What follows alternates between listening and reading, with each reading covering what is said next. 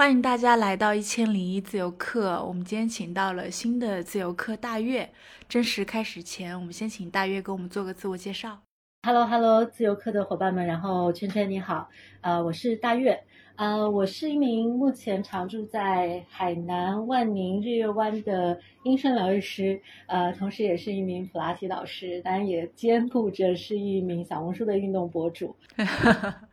好的，因为我有关注那个大月的小红书，我又简短的看了一下，我发现你的经历还挺奇妙。因为我看你跳舞也很专业，然后我看你做身心疗愈，你有开了一个线下的一个呃空间，然后我都觉得很专业。但是我一看你之前的工作经历是一个十年的新媒体运营，对对对，打工族，对，嗯嗯，对，然后我就觉得反差好大，我就很好奇你之前的一个工作经历，然后为什么会选自由职业？呃，其实我相当于是大学毕业了嘛，我其实今年三十四岁了，所以我大学毕业就是刚好碰上了互联网那一批起来的，所以就很顺势的就进入到了新媒体这个行业。我自己觉得我二十几岁，我也不明白我到底想要干什么。我那个时候就觉得，因为我又是成都人，我就觉得呃舒舒服服的，然后上个班，呃对，好像也挺好的。就是我说实话，我那个时候也搞不懂，或者是也没有想太远啊，自己未来要干嘛。但是就是在工作久了之后，尤其是后面因为工作的一些转变啊，去到上海，去到重庆，就越发觉得啊，这个好像不是我要的生活。而且就是打工一直以来，我感觉心理上慢慢的都 出现了一些问题，就可能太压抑了，就变成我的生活除了工作都没有休闲了，就是睡觉，然后醒了第一件事情就是工作，各种工作群。各种轰炸，这不是我想要的生活啊！为什么生活会变成这个样子呢？然后我是比较巧的，是因为我自己本身是新媒体运营，那我就很自然而然的也开始运营自己的一些社交媒体的账号，小红书、Keep 和 B 站。我在呃打工的，比如倒数的两三年期间，我觉得我比较幸运的是，因为我自己的自媒体账号起来了，所以我多了一份副业的收入。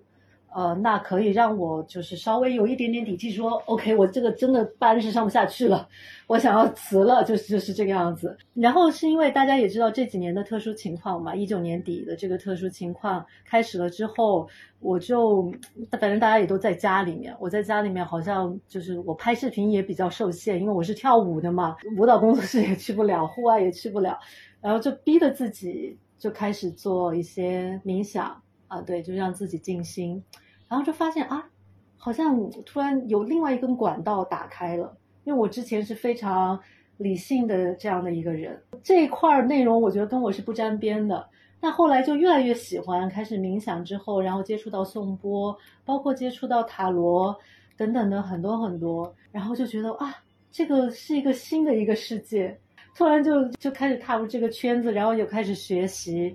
就慢慢的就发展成今年，结果就彻底的转型成一个医生疗愈师了。我自己其实这么回想起来，也觉得是很神奇啊。但有些时候也觉得可能是冥冥之中，哎，就走到这条路上了。嗯嗯，其实你是在工作的时候就已经开始了副业，是吗？对的，对的。嗯，我大概可能是一八年开始，对，一八年开始就开始认真的做小红书，然后一九年对到现在这样子，嗯。当时的这个小红书的内容是以跳舞为主吗？嗯，对，其实最开始是做健身类的。最开始因为那个时候的小红书不像现在那么卷，呃，最开始就手机发一发一些粗剪的视频，一些健身的视频都还是挺有流量的。后面也是不知道怎么回事，就是因为我本身比较喜欢 K-pop 舞蹈嘛，那我又是做健身的，那我就把他们两个结合起来，开始做一些燃脂舞，就就这样子做起来了。就也是比较神奇啊的一件事情，嗯，对，而且我发现你做了好像都挺有成就，因为我看 Keep 也采访了你，也把你当一个很典型的博主在这儿 跟大家介绍，所以我在想呀，我就很好奇是为什么看上去跟你原来的主业就完全没有关系，但是为什么你好像做的还挺专业的，就而且是比较早的一波在做。嗯，对，我觉得其实可能和我一方面是和我本身一直以来喜欢跳舞、喜欢健身有关系，另外一方面是，毕竟我在新媒体这个行业，所以确实客观的说，我的网感会敏锐一点，就是可能在一个垂直的领域里面，它还没有变成红海的时候，哎，可能我就先进来了，因为毕竟你先进来的人嘛，虽然冒险，但是他如果一旦踩到这个流量，他就还是会有这个红利在。对我觉得我应该是这个点上就踩到了，对。所以健身和跳舞一开始都是兴趣和爱好，是吗？对的，完全是兴趣和爱好。而且我最开始发舞蹈的时候，下面的评论全部都说：“嗯，好僵硬，就是嗯，这个人好像很不情愿跳的样子。”就其实还蛮打击我的，你知道吗？因为我自己觉得，哦，我跳的好努力啊，结果别人怎么全都是这些评论？对，嗯。所以一八年那时候你就开始在研究这个健身跟跳舞，然后可能到现在也有了五六年。呃，是，但是其实真正这个号起来的时候是从。一九年到二零年，就是可能一八年的时候只有五万的粉丝，但是可能一九年到二零年，整个用这个燃脂舞，哇，突然一下子就涨到二十几万，就差不多是这样的一个轨迹。嗯，也是踩在一个很好的一个风口上面，因为那时候好像小红书也起来了，流量开始。对对对，是的，是的，嗯。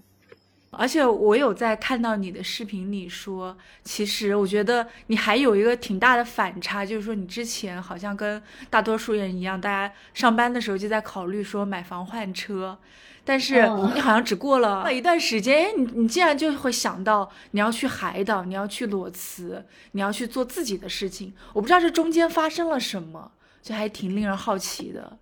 呃，我算一算时间，应该是前年，对，前年的冬天，因为那个时候我相当于是打两份工嘛，我第一份工就是在公司上班，第二份工是我的博主副业。那个十一月，大家也知道双十一，就公司的事情、博主的事情，就是忙翻忙炸。然后我感觉怎么回事，我又回到了那种。完全没有自己的生活，只有工作，然后时常想到工作还要哭，就是爆炸哭的那一种。你知道工作很累的是一方面工作累，另一方面很多人际关系上面的事情，无论是对老板，然后对你下面的一些组员，你带的团队，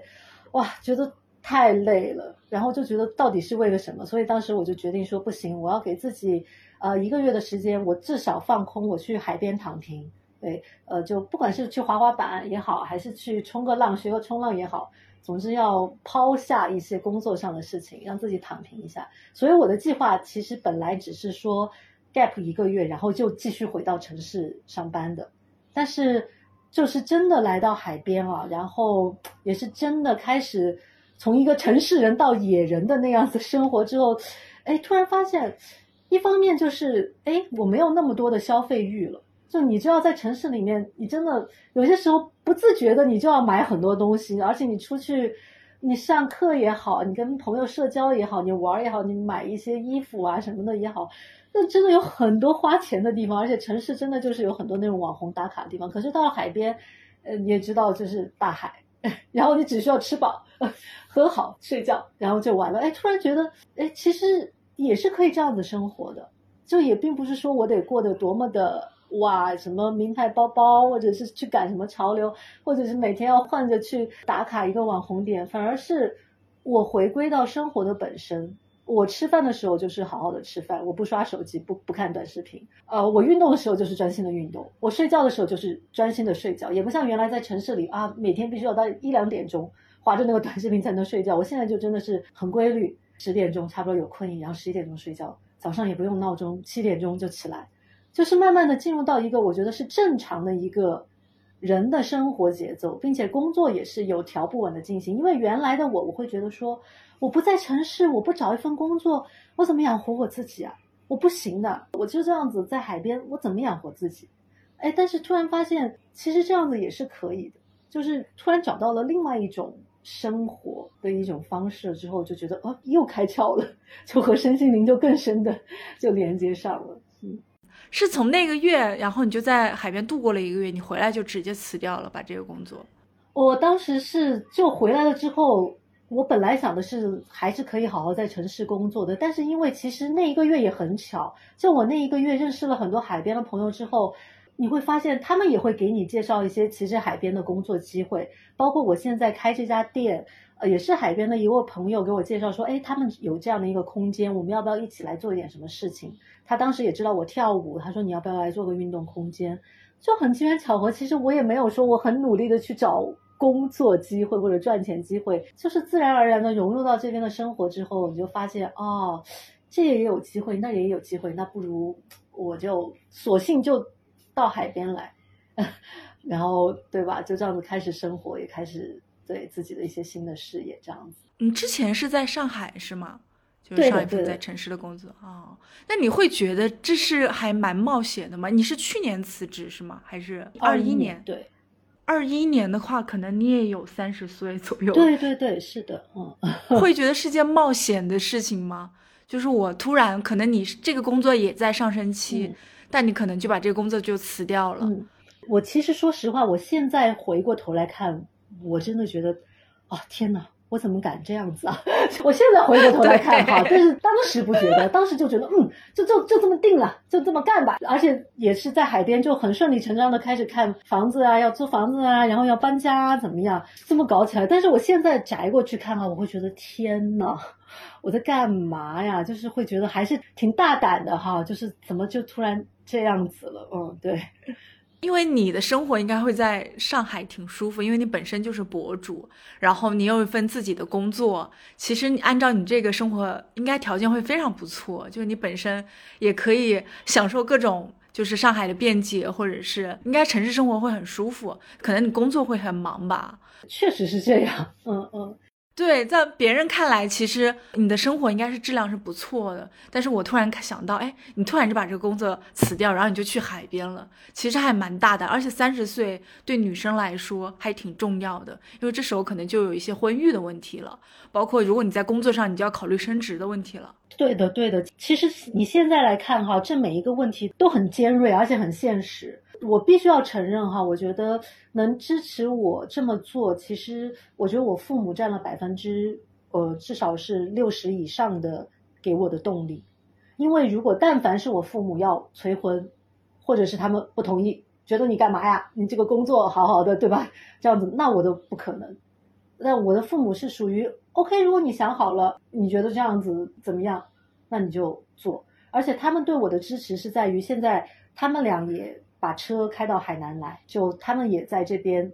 呃，陪我住下来。所以我其实觉得，呃，有些时候往回过头看哈，倒真的并不是说我有多大胆或者多前卫，而是确实有背后有支撑我的力量，让我可以说，嗯，OK，有人支持我，那我愿意去搏一把，就这样吧。明白，所以是有客观条件在那儿，可能就是父母很支持，这个他们也会成为你的一个支柱。对，因为我会回过头来想的话，但凡我父母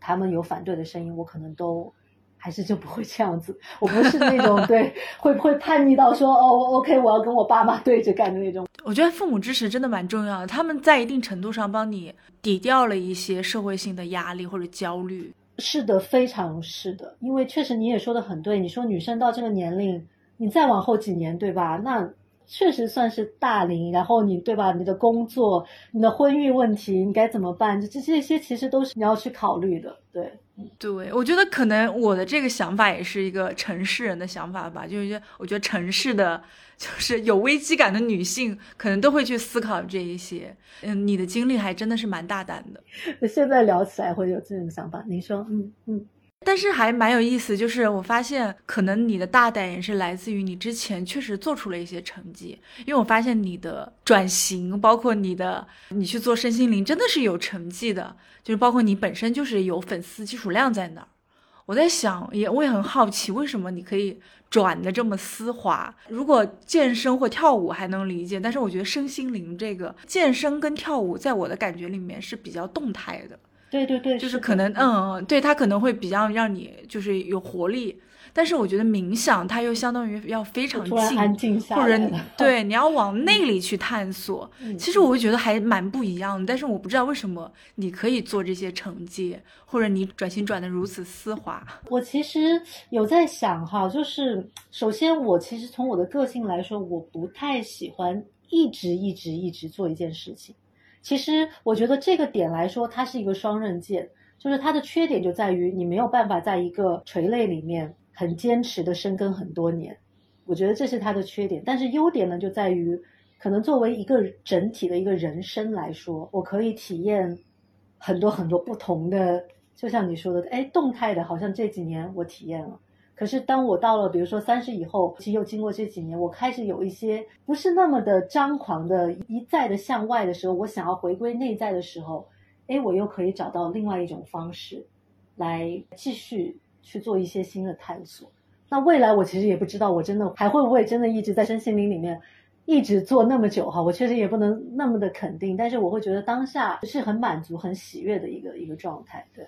你去做颂钵或者做疗愈，就是完全之前受到了冥想的影响，是吗？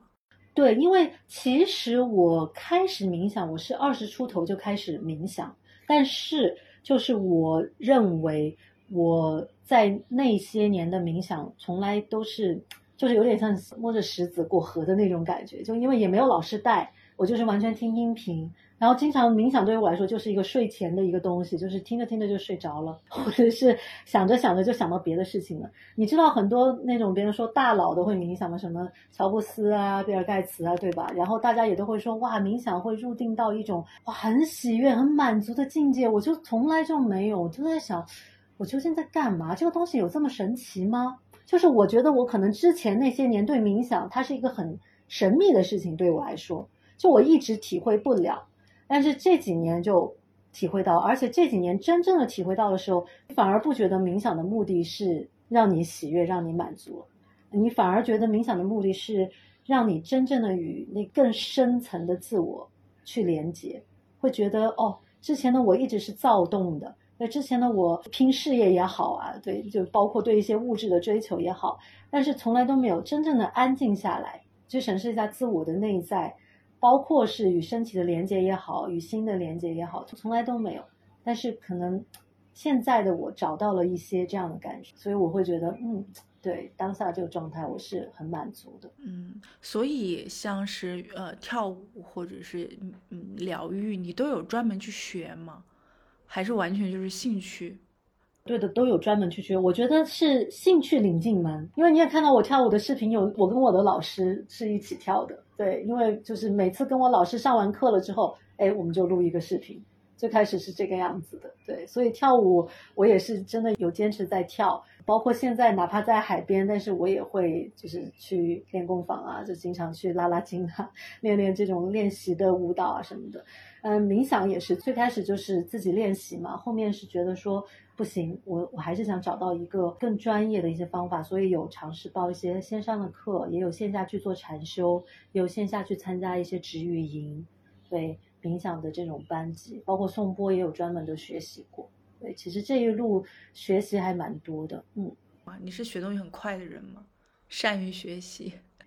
呃，算吧。你突然这么一说的话，我觉得我还不是善于学习，我是有点那种笨鸟先飞那种。因为慧根比较浅，我回想我每个班级里面都会显得很卷，就是我会显是那种很努力的那种同学。但是我确实不是天才型，对我是努力型的那种同学。而且我觉得你很厉害，就是你当时去跳的话，你去把这些视频传上去，但你也不怕别人说你跳的怎么样不好之类的，那你就是把它传上去了。对，而且虽然最开始你看肯定看到那些评论，你还是不开心哈，但是它就是不会会影响到我的情绪，就是我该跳还是跳，该传还是传，就是有点这种，你知道吗？就是好像。就是外界的声音还是比较会少影响到我一些，这样。你反正你一开始就本着分享的一个目的，然后把这些东西传上去，然后没有想到就慢慢的就把这个粉丝量给做起来了。对对，因为确实你在做的过程中，呃，除抛开来这些批评你的，你你真的也是看到。有很多小伙伴会私信你说啊，我之前是什么跳舞四肢不协调啊，但是跟着你的，我发现我也能跳舞了，或者是说跟着你的，我发现我瘦了。其实你看到这些私信你的是也是挺开心的，嗯，就是会觉得嗯，还是有一些成就感。其实这种话对于我来说，比涨多少粉啊，或者是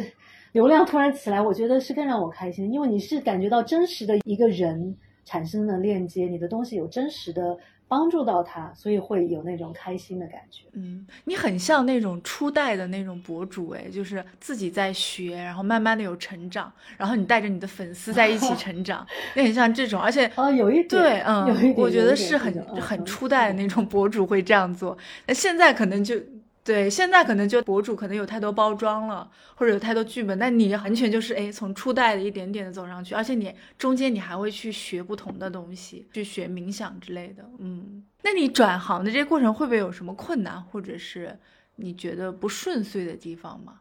有没有发生这样的事儿？嗯，我觉得确实转身心灵是有这个的，因为你也知道，就不仅它这个跨度很大。而且这几年的特殊情况真的是很难受。就是其实我的店在去年就已经差不多了，就准备好了，就租也租下了。但是你开不起来，你也知道这个情况，你没办法开起来。大家都在 家里面，然后你就真的那种感觉，就是有一种，因为原来的转型哈，你可能更多只是觉得，哎，我努力一下就行了，我只要再努力一把，对吧？忍一忍就过。但是你这个的转是有一种，我好像我努力也没用。就你只能有一些无可奈何的那种感觉。我觉得啊，这一段时间我也是比较感谢我有坚持，就是也学正念冥想。否则的话，我会觉得我那个焦虑会很高。对，又就是因为至少还在坚持正念冥想，所以会让自己啊，更多的就是平静一些，更客观的去看待这个问题。在有些事情上，至少我觉得这次的转型让我意识到，就是在有些事情上。你去着急，你去努力，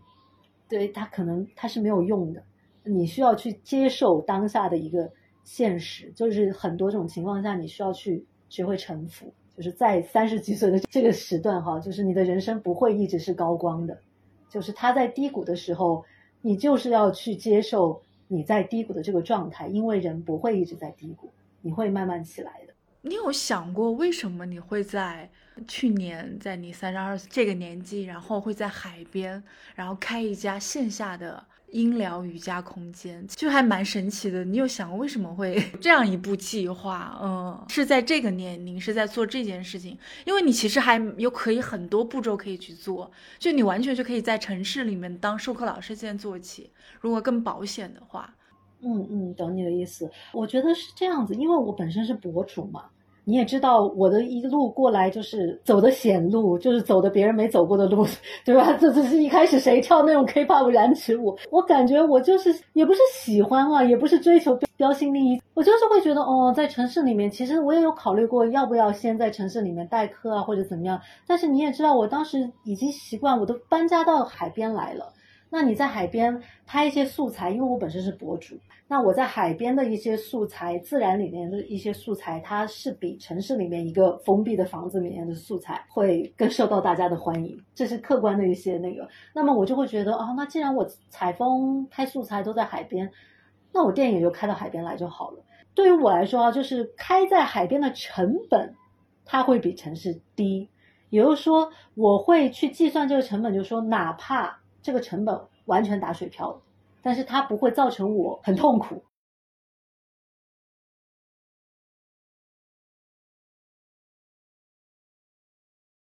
就是我有计算这个，就也不是说一味的，就是脑子一热，哇，我要怎么怎么搞，我我还是有一些理智在的。就是说这个成本我一定要把它 hold 住，当然它能做好是最棒的，我也会尽全力把它做好，但是。一旦万一他，比如说真的，比如说之后他运营不下去或者怎么样，但是这些我投入的这些东西，他哪怕完全抛出去，我也不会说太影响我的心情，而且我会觉得说，哦，至少这一年我在海边有拍一些素材，对吧？我的小红书哎的内容，包括我自己也积累了一些做疗愈的案例，我会觉得嗯还是可以的。然后也经历了这样的一次创业，所以我觉得这哪怕失败了，它也会给我很多的经验。所以你还是有一些现实的考虑，然后也有有一些冒险的。是的，是的，嗯，没有冒险到完全就是横冲直撞，就是还是有一些些那个。但我觉得你的职业或者你的自由职业好像都是这样子，就是会有一些冒险的地方在，就是可能没有按照大家想的那么保险的路去走。是的，确实是的。我我现在回想起来，好像一路我都是这个样子。你突然这么一说，我觉得我应该要走的保险一点。我突然觉得啊，但是我觉得很有意思，就是你好像就是会这样走路的人，就是不会按照这些。哎，我我有一个更保险的路，你为什么就没有按照保险的路走？但是你这样走，其实他也走出来了。对，确实就是你要说这样子走吧，但也也是慢慢的，你就会发现，哎，也走出来了。但你现在还是会有一些焦虑，是吗？因为我看到你有提到，就是好像过去一年的探索的阶段，其实是没有收入增长的。其实现在的焦虑会减轻很多，是因为至少我经过一年的积累了之后，你会发现啊，真的会有人来找你做疗愈了。而且真的会有呃人过来，哎，问你说可不可以给企业哎做一下活动啊？你就会觉得哎，未来好像不是那么的混沌，就是不是那么的一片迷雾。至少你真的是看到了有实际的人或者是机构来找你，就会一旦有了这个之后，就会有信心了。你知道这个东西就很像滚雪球一样，就会越滚越大，越滚越大。当然，这个也是我之前的一些。转行的经验哈，来给到我的一些经验之谈吧，就不会说那么的焦虑。当然，我觉得焦虑肯定是在的，肯定是在的，因为毕竟我客观讲，我现在的收入和原来在上海是肯定是不能比的，这个是肯定不能比的。但是好在是，你觉得看到了一些曙光，所以你愿意去相信，OK，未来这个会越来越好，但是得坚持。反正你是会觉得未来可能会有一个更持续的一个增长。比上海，对对，你是有这个信念的，反正在。对，我觉得我反而现在并不是太去刻意的追求说啊，比如说我的，比如说钱呢，我们就很实际的说钱要比之前翻多少倍，我没有很刻意的去想这个东西，我反而就是觉得我当下在做一个第一，这是我真的很喜欢，真的真的很喜欢的事情。第二就是我觉得这是带给我一种价值感的东西。因为我觉得这种价值感是我原来在城市打工完全没有的这种感觉，我所以我觉得有了这两个条件了之后，他会支持我，至少走这条路会继续走下去。对，因为你本身也是疗愈师嘛，你会面对这种焦虑或者是这种未来的不可知。你会有什么解决的办法吗？因为好像你的状态，我觉得大多数人可能会有体验诶，就是如果是自由职业的话，就是我要去做一件我喜欢的事，但是我暂时还没有达到我那个目标，我在行进的这个过程里面，其实我觉得人是慌张或者是不确定感会很强。我不知道你会不会有什么办法去度过这个阶段，或者你现在有没有 有尝试到一些好的方式？哦，我觉得这个就要讲的现实一点了。我 我觉得比较好的方式就是，第一就是不要裸辞，就是不要在没有任何你一点点物质储备都没有的情况下就裸辞掉。就你知道现在会有一些可能朋友他就觉得，哎呀，好像大家都在做博主，我就裸辞吧，我要开始做博主了。你知道像我的案例是属于我哪怕副业在赚钱了，但是我都一直还有一个主业工作在的。我真的是对这样子坚持了几年之后，才开始决定就是完全辞职。但我完全辞职，我也是有一些经济的一个储备在那里的。就是至少我觉得你要有一个点在于说，你这笔钱它足够你，比如说半年或者一年，你完全没有工作，对，甚至是完全一点收入都没有，呃，OK，但是可以保证你，比如说吃喝，对吧？基本的一些。正常的一些这种的可以覆盖到，那我觉得这是一点。第二点就是，我觉得有些时候哈，就是梦想，咱们说梦想是一回事哈，呃，现实是另外一回事。就我觉得，一旦啊，一旦就是你陷入到那种不好的循环里，就是我们说自由职业，你选择了一个东西，你长期看不到希望，然后还赚不了钱，然后还让你感觉越来越穷、越来越匮乏的一个状态，其实这是。这是很糟糕的，你明白我意思？它会让你的信心值断崖式的下跌，你会有那种不仅赚不到钱，你还会觉得我是个 loser，会有这种情绪升起来。所以我觉得，为了避免这种情况，哈，就是你一定一定还是得要有一个经济，就是你自己有一个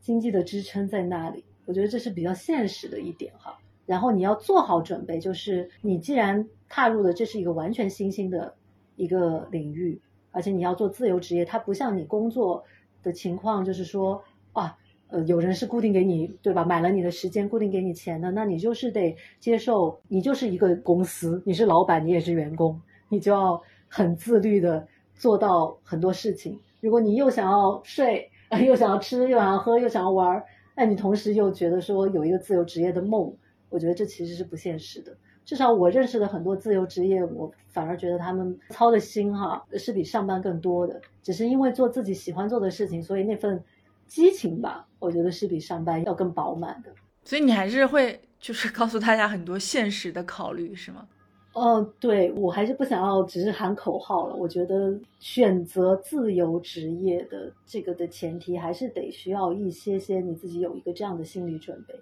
以及一些物质的 储备。对，所以，我我刚刚也突然想到，我觉得你还蛮有 意思的，就是你是一个冒险者，但你又是一个很理性的现实主义者。呃，对对，就是我还是有理性的那那一面。是的，是的。对，其实我刚刚那个问题也可能也想问。就是他可能还有另外一个意思，就是呃，因为我本身我会觉得你是疗愈师，就是我不知道你面对 就是焦虑或者是人的这种面对的不确定性、不安全感，你会不会有什么可实行的一个方法、切实的方法？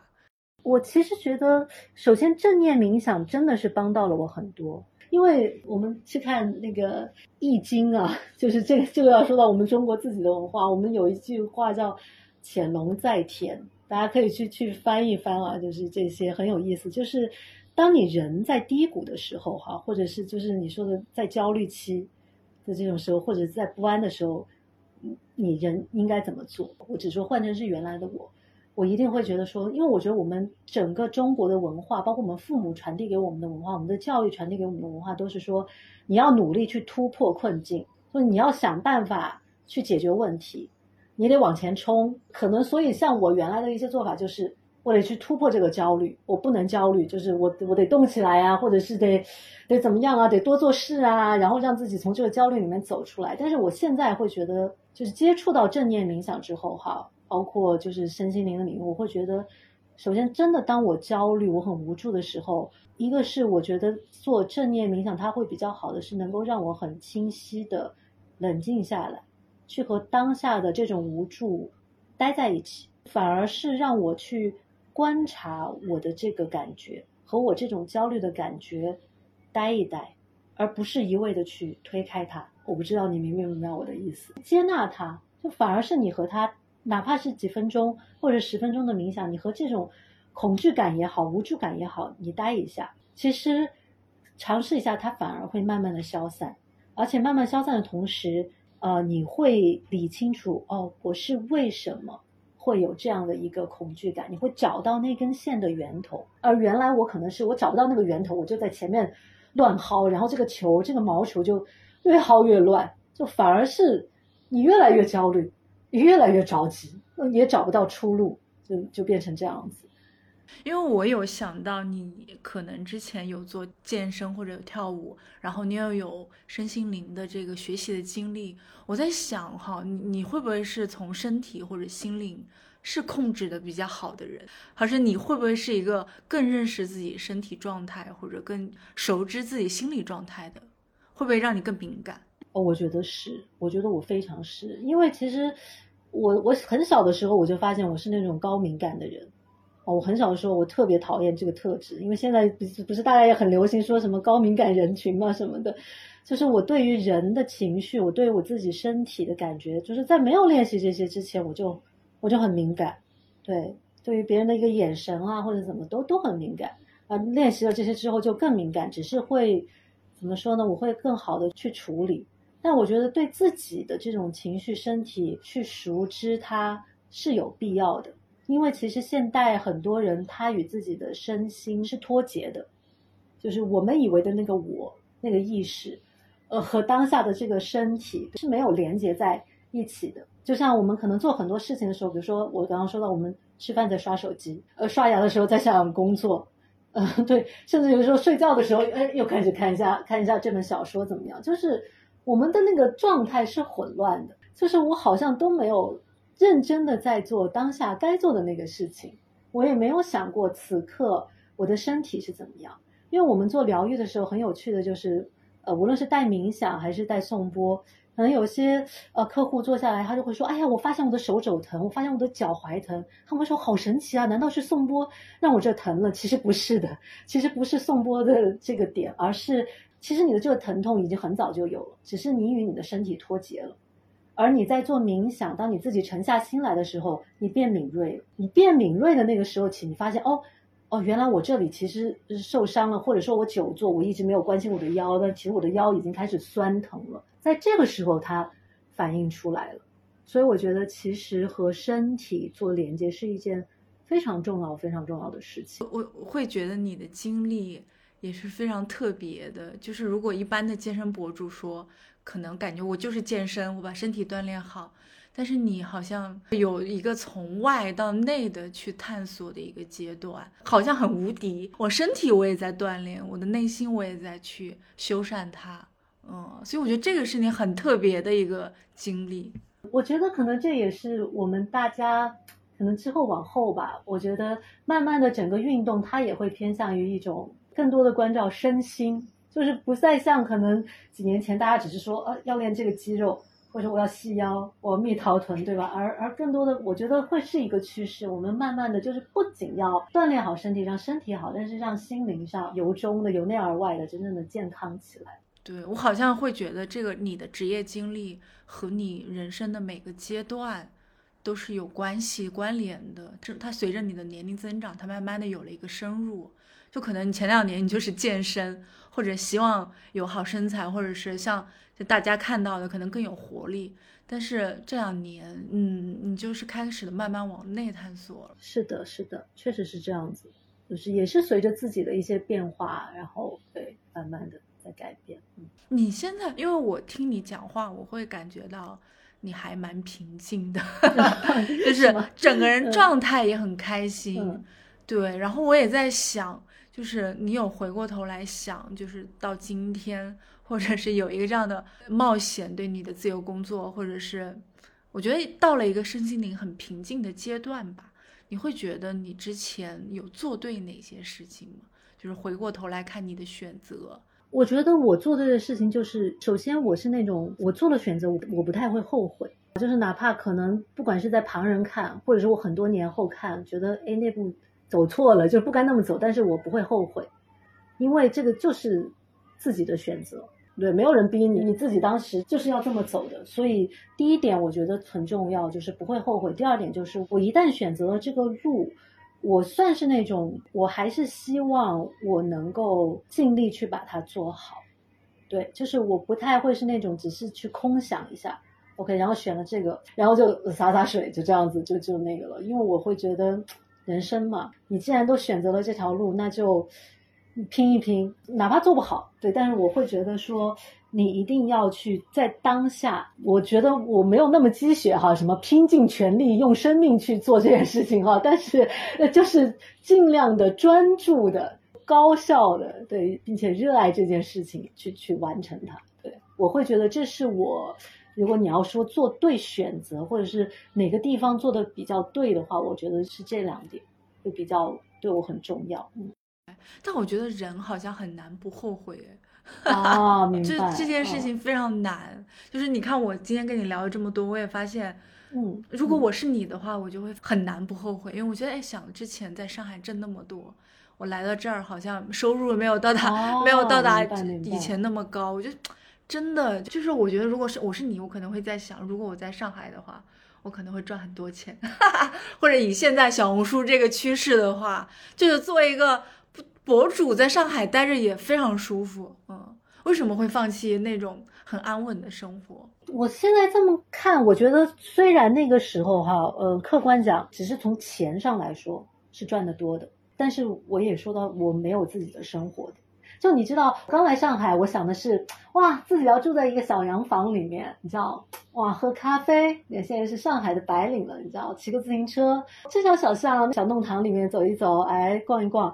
呃，但是真实的在上海，你确实是拿着高薪资，但是我感觉我在用我的生命，真的是把我的健康、身心健康 全部搭在这个上面。当你把身心健康全部搭在上面的时候，你就会觉得，哦，这点钱也不算什么。真的会这样子，尤其是当我三十几岁了之后，哈，就是这这几年这个情况，你对健康的这个重视，就会觉得说，呃，不不，这些都不算什么，我我健康就好，对，哪怕比如说我现在赚的确实没有原来多，但 OK，因为我觉得首先我现在赚的钱不会让我饿死，呃，对吧？其次就是我的心情，我的整个身心，我的生活节奏，真的比原来好太多太多太多了。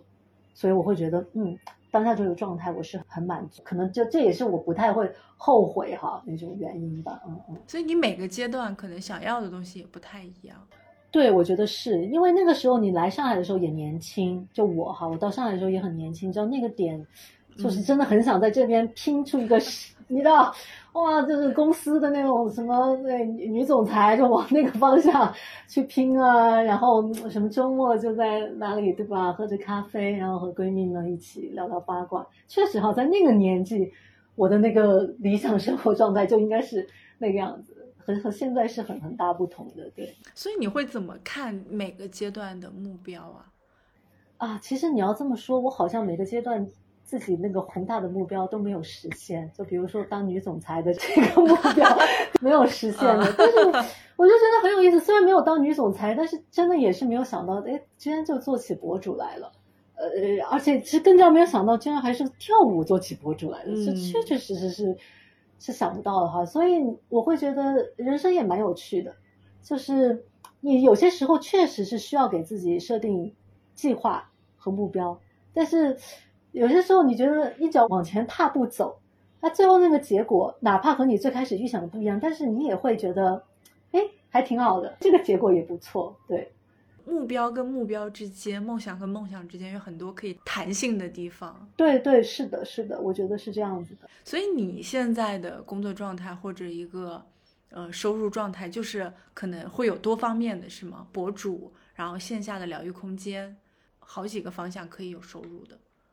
对，我觉得这应该也是当下很多斜杠青年一个趋势，就可能我不是只靠一一个渠道赚钱，就比如说博主，然后平时也会接一些线上的关于疗愈师的一些咨询，然后线下对主要是一些空间上来上课，然后包括跟企业做一些合作等等，所以会比较分散一点，我会觉得，嗯，你会觉得把鸡蛋放在不同的篮子里面是还挺重要的。哎，我必须要跟你说实话，其实这一块我是会有一些不安的，因为我已经太习惯，你知道我之前是上班的，所以我太习惯每个月在一个固定的时间 会收到一笔钱，你知道吗？就是对我已经习惯了这种模式了。呃，但是现在变成它是好像变成四面八方，然后这来一点，那来一点，因为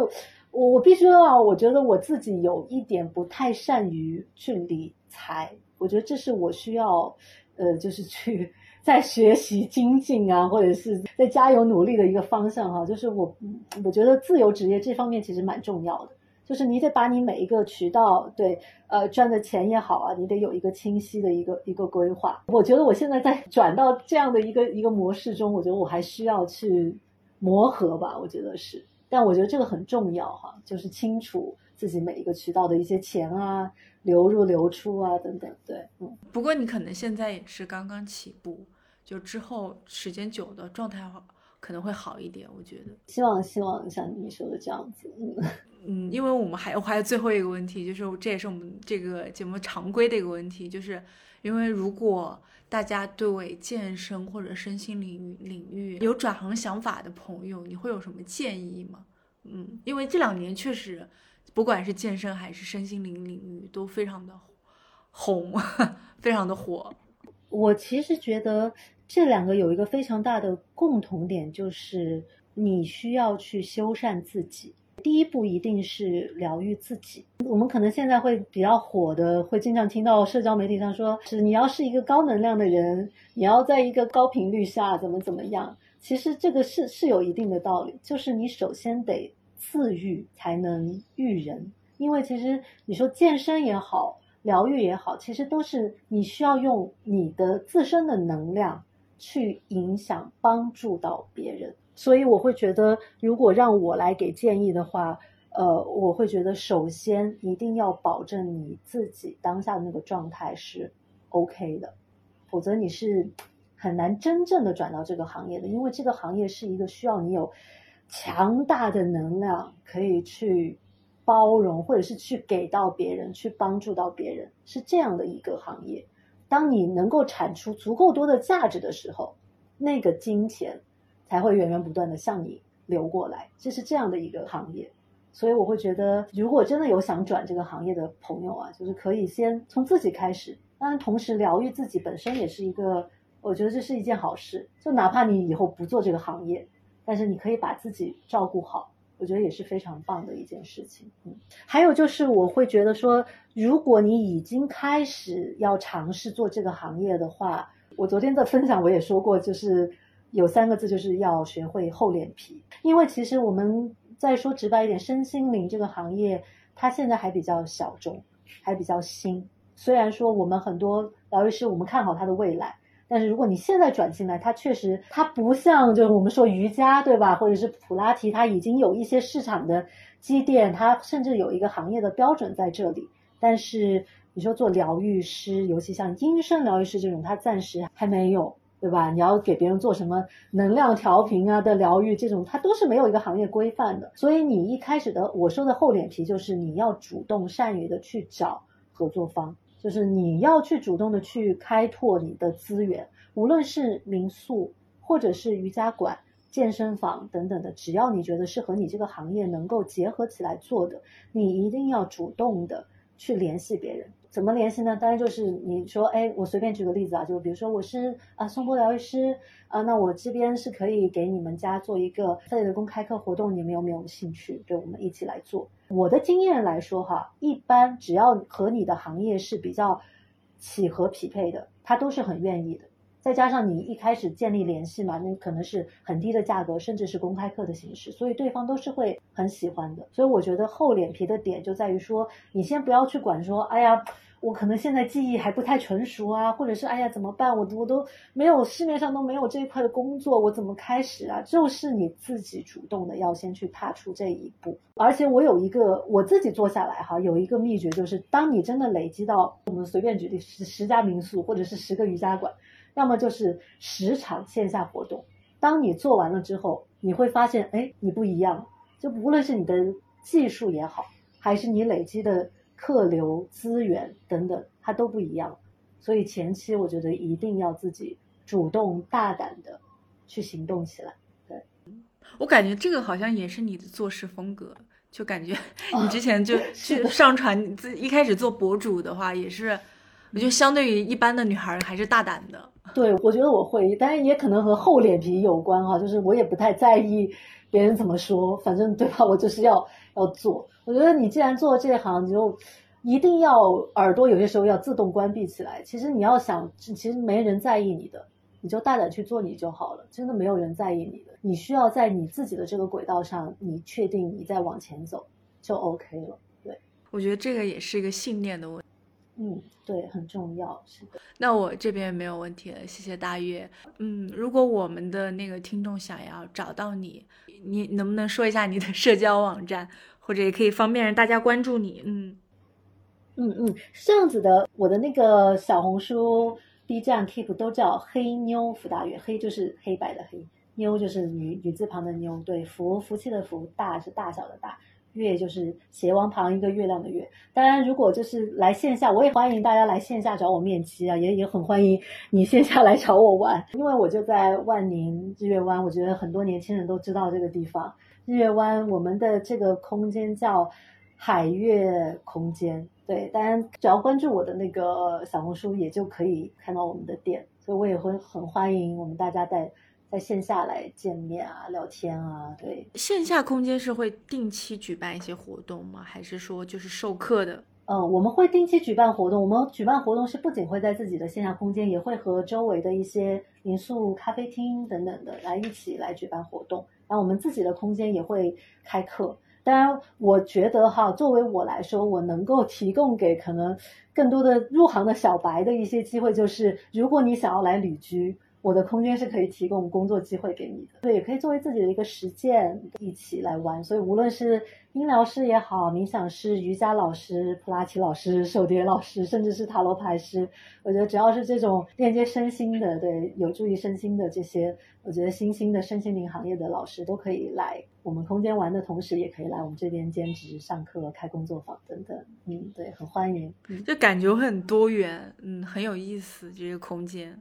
对，我也很希望聚集更多更多，就是这个行业的人哈，就是一一方面实现他们在海岛旅居的梦想，但另一方面也给他们提供一个可以对吧，赚一点兼职一些机会。对，那谢谢大月，谢谢大月来到我们一零零一自由课，希望我们有机会再聊，好吗？好的，谢谢圈圈，谢谢大月，谢谢，好的，拜拜，拜拜。